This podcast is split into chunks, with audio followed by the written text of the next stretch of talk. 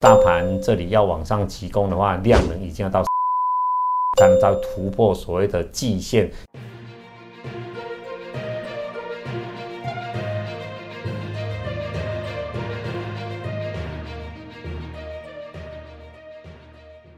如果你是第一次收看本节目的观众朋友们，一定要帮我们订阅跟开启小铃铛，这样才不会错过我们新影片上传的通知哦。欢迎收看 Smart 金融库，一起去投资，我是子宁。如果你是第一次收看本节目的观众朋友，请先帮我按下订阅跟开启小铃铛哦。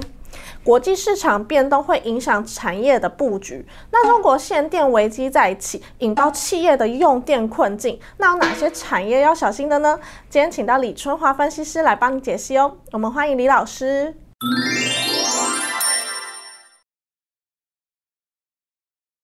Hello，李老师你好。哎，子宁好，各位观众朋友大家好。那中国继恒大事件之后又再现停电风暴，这是怎么一回事呢？啊，其实这是他们的政策目标了哈，因为其实这几十年来中中国大陆的发展已经出现一个社会问题，就是钱都往一些特定的人在身上哈，所以这个是来讲，他为什么要做一个共同均富？那共同均富来讲的话，其实它最重要就是第一个就是住房嘛，所以为什么他现在来讲的话，设定了三条红线，他不希望他们现在的房地产的价格真的涨得太多哦。那尤其在这一次的三线城市，你知道三线城市来讲的话，对一些他们的整个收入来都不会太高，那你房价太高的话，其实他们也受不了哈，尤其他们。的土地又是国家的哈，所以这次来讲的话呢，恒大风暴的产生就是它已经设立了第一条红线，就是他们的公司的负债呢不能超过百分之七十。那像恒大啦、那个北京、售后这些，他们在三线城市，他们在造物的过程当中呢，他们的整个的杠杆都非常的大哈。那其实就是短时间呃钱筹不出来，所以今天接下来来讲的话，恒大事件我是觉得以社会的状况来讲的话，不会变成一个社会问题的哈，因为国家的力量还是会介入。现在地方政府已经成立。立了所谓的特殊应用基金，好，就是把这些钱锁在的特殊用途里面，不会让恒大去所谓的挪用，哈，这是一个共同居住所产生的。那第二个来讲，他们的一个大策略，就是在二零五零年的碳中和。那在碳中和的目标下，他们在“十四五”计划，就从二零二一年到二零二五年，就是所谓的“十四五”计划，它制定了非常重要的目标，哈，就是说整个的耗能要减少百分之十三点五，哈。那今年的目标是耗能只减少百分之三。左右哈，所以说来讲呢，就是实施的所谓我们才讲的能耗双控的目标。那能耗双控的目标呢，最重要的就是要电要不要发那么多啦。我们知道中国大陆来讲呢，就北京啦，其实之前我们知道十几年这种什么雾霾啦，非常的严重哈。那要整个实施的碳中和来讲的话呢，等于说这些高污染的整个产业呢，整个的产能要大幅的减少哈。那其实这一次的限电危机，最主要是从江苏。省哈，那江苏省最早我们台商的聚集的昆山哈，我们看下一张的投影片都看得非常清楚。你看这是他们中国来讲的话，在整个控制呃各省分季度的双控能的晴雨表，你可以看得出来前面的红灯在二零二一年的六月的红色的部分就是不及格哈，你可以看得出来哈，像什么广东、广西、新疆啊、江苏啦，那这次的江苏就是风暴点。所以说为什么江苏省在九月二十六号突然公布很多的企业来讲叫你。马上就停电，那停到九月三十号左右。但是最重要是，接下来是他们的大陆的十一长假，所以整体来讲大概是停两个礼拜，啊，就停两个星期。那以目前来讲，短期里面呢，以目前的各整个电子股，尤其在 PCB 这一块，其实影响不大。为什么？因为本身的库存有一到两个礼拜。但是呢，以目前的整个的法人的看法呢，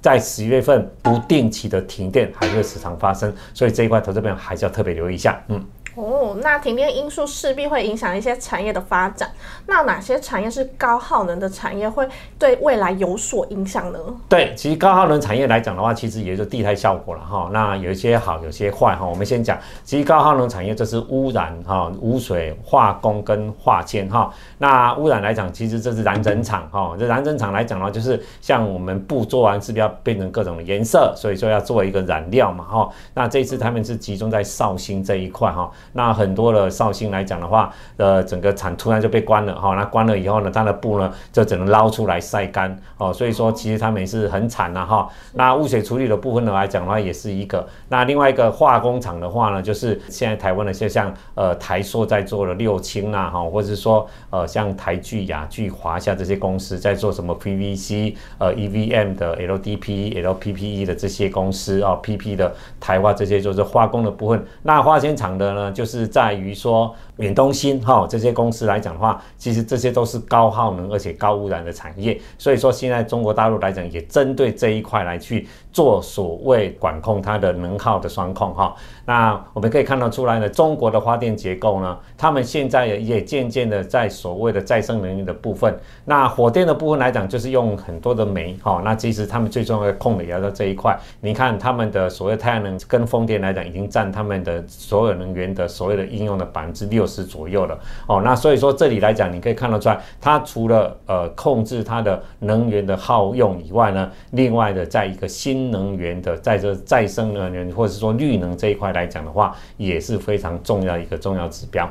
嗯，那停电除了调整供需外，还有哪些因素呢？哦，其实就是跟刚刚刚刚各位报告的哈，就是在这一块的再生能源的转换了哈。呃，我们看一看台湾来讲也是非常重要的一块哈。所以说这里来讲呢，它除了就是说把一个火电这一边来讲呢，慢慢的往下退，但是呢，把再生能源来讲呢往上提升，这也是他们都在做碳中和的一个很重要的另外一个步骤。那中国停电对台湾会有影响吗？有谁机会参望？那又有谁会受害？好啊，其实从这几天哈，呃，我们录影的时间今天是九月二十八号。可以看得出来，其实产业的变化已经在盘面上发酵了。那整个有受惠有受益的，受惠的当然第一个就在第一个就是塑化产业。为什么会是塑化产业呢？因为其实就台湾的整个提炼方法跟大陆不一样的哈。我们知道在目前来讲的话，有一个金九银十的旺季，这是塑化来讲的话呢，目前最重要的一个产季。第二个来讲，油价来讲，最近油价已经布兰特原油已经创了整个三年来的新高。战争了八十块美金。那天然气来讲，因为欧美的冬天到了，所以天然气的价格也在创着历史的新高。那油品来讲的话，现在的需求已经非常的旺哦。那我们看一下，最重要是大陆来讲，现在能耗双耗的这个部分呢，我们看一下下一张哈。就整个三大石化的产业来讲的话呢，其实像 EVA 最主要是太阳能的模组在用的哈。EVA 的报价从七月份到九月二十四号上个礼拜来讲，整个涨幅高达百分之二十六。哦，那受惠的就是一三零一的台塑跟一三二零四的台剧哈，台剧。那 ABS 的部分就是比较家电啊、汽车用品用的，就是要 ABS 嘛。那台花、台大花是重点，然后那 PVC 就是聚乙烯，这个是在基建哦，美国基建大概这个礼拜就会过了，那用在一个建材跟。跟那个管材里面哦，所以说相关厂就是一三零的华夏还有联成。那我们可以知道说，以这一波来讲的话呢，为什么这一波的台塑会这么强哈？亚台华夏会这么强？最重要大陆来讲，我们知道大陆他们用的在提炼，呃，我们看下一章就很清楚哦。提炼来讲的话哈，就是说它在所谓的提炼的过程当中，在 PVC 哦，它是用所谓的电石法哈。那电石法的污染非常严重哦。那电石法又是集中在大陆的广西跟甘肃。好，所以说这一次你看他们的能耗来讲的不标准嘛，所以就先砍这些的呃所谓做 PVC 的。厂商叫他不能用电了，那这样子来讲就造成这波 PVC 的价格的大涨嘛。因为供给减少，但是呢，这样第四季来讲的话，PVC 的需求也开始到大增。所以为什么这次 PVC 从七月目前呃涨价可以涨了快百分之十八，原因也在这边。那台塑来讲的话，不管是 EVA 呃 PVC 几乎都是最大的厂商，而且它在中国大陆产能就只有百分之零到零点五左右，百分之零到百分之五左右而已。那像华夏啦，像台聚、雅他们的产能都在台湾哈，他们都没有在大陆设厂哈，所以说变成了一个替代效果来讲的话呢，造成只有这个股他们受到这一波的大涨。啊，另外一个停电的受惠股来讲，我们应该讲就是纸类哈。为什么纸类是？因为纸类本来就是高污染的产业哈。那在纸类来讲，这些公司其实在大陆都有设厂哈，都有上，但是因为他们的生产设备来讲的话，相对的会比较新，污染相对比较少哦，所以会被大陆当局盯上的几率也相对比较少一点。那目前来讲，又加上了所谓的。呃，我们知道双十一也快到了嘛，现在九月底了哈，所以说在十月过程当中双十一的纸箱，那大陆在二十天呢，照着瓦令纸涨了四次的价格哈，所以说就造成了本身来讲，台湾的这个造纸的公司哈，像华纸，呃，十月份来讲的报价要涨了百分之五到百分之十哦，所以说在造纸这一块来讲呢，股价也在相对低档的位置，投资朋友都是可以留意的。当然有受贿还是有呃受害了哈。那我们看一下受害的厂商，其实最重要大家看的应应该就在 PCB 这一块哈，因为在江苏昆山来讲的话，是我们台湾 PCB 的大本营哈。比如说呃，我们看一下最高像建鼎三零四四，它的产能百分之七十都在江苏这一块哈。那比较大的就像六二五一的建鼎哈，那像五四六九的汉语博德。百分之九成的产能都在这边哦，所以说这些比较相对的传统的 B C B 来讲，碰到这一波的风暴来讲，我建议投投资的朋友先避开。但是有两个族群相对比较强的族群，一个就是 ABF 的窄板的部分，像三一八九的锦硕、三零三七的新星、八零四六的蓝电，虽然他们在大陆这边来讲的话呢，他们的产能算蛮高的哈，但是呢，这些 ABF 的产能都是先进制程都在台湾哦，他们有的就相对的比较成熟制程来讲，所以说。他们对他们的影响来讲呢，就不会太高哈。所以如果说趁这一波的拉回，因为股价有受影响的话，我觉得都是一个不错的介入点。另外一个就是铜箔基板的部分哦，像六一三的联茂哦，二三八三的台光电哦，六二七的台药。因为接下来来讲，五 G 这一块还有伺服器，其实产能大家都还是蛮，还是供不应求。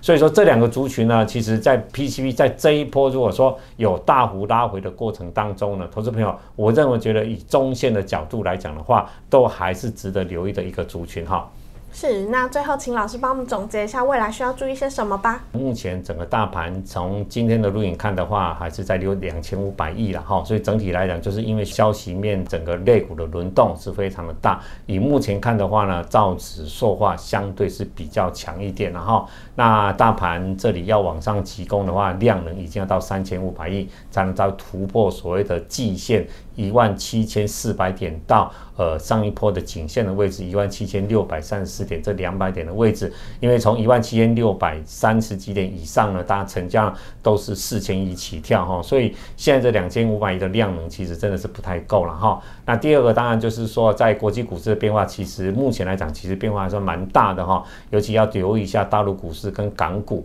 啊。目前大陆股市表现还相对比较稳健一点，还是在季线之上啊。那香港股市来讲的话，以今天录影的时间九月二十八，目前呢已经有站上五日线了，不过说还是遇到一个时间的压力。在目前来讲的话呢，另外一个就是美国哈，美国在这个礼拜三大法案，一个就是一兆美元的基建，另外一个是三点五兆美元，那另外一个就是他们的举债上限。这三大法案来讲的话，都是牵动的国际股市的非常大的变化哈。所以说就在十月中旬之前啊，在这个礼拜来讲，应该是一兆跟三点五兆来讲就有了，能过不过就大概就比较明显的哈。那第三个就是资金流向的变化，因为目前呃你可以看得出来，因为其实两千多亿来讲的话，所以都很多的资金都在做短打哦，所以说这里来讲的话。你要留意一下，它是不是做短线而已哈，尤其是在造纸的部分可以看得出来，这一波的造纸呢，法人其实琢磨的不深，应该是国内的中实物在操作，但是塑化这一块来讲的话，都是